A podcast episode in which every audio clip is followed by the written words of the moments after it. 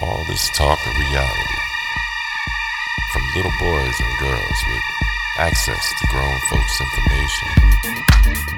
information.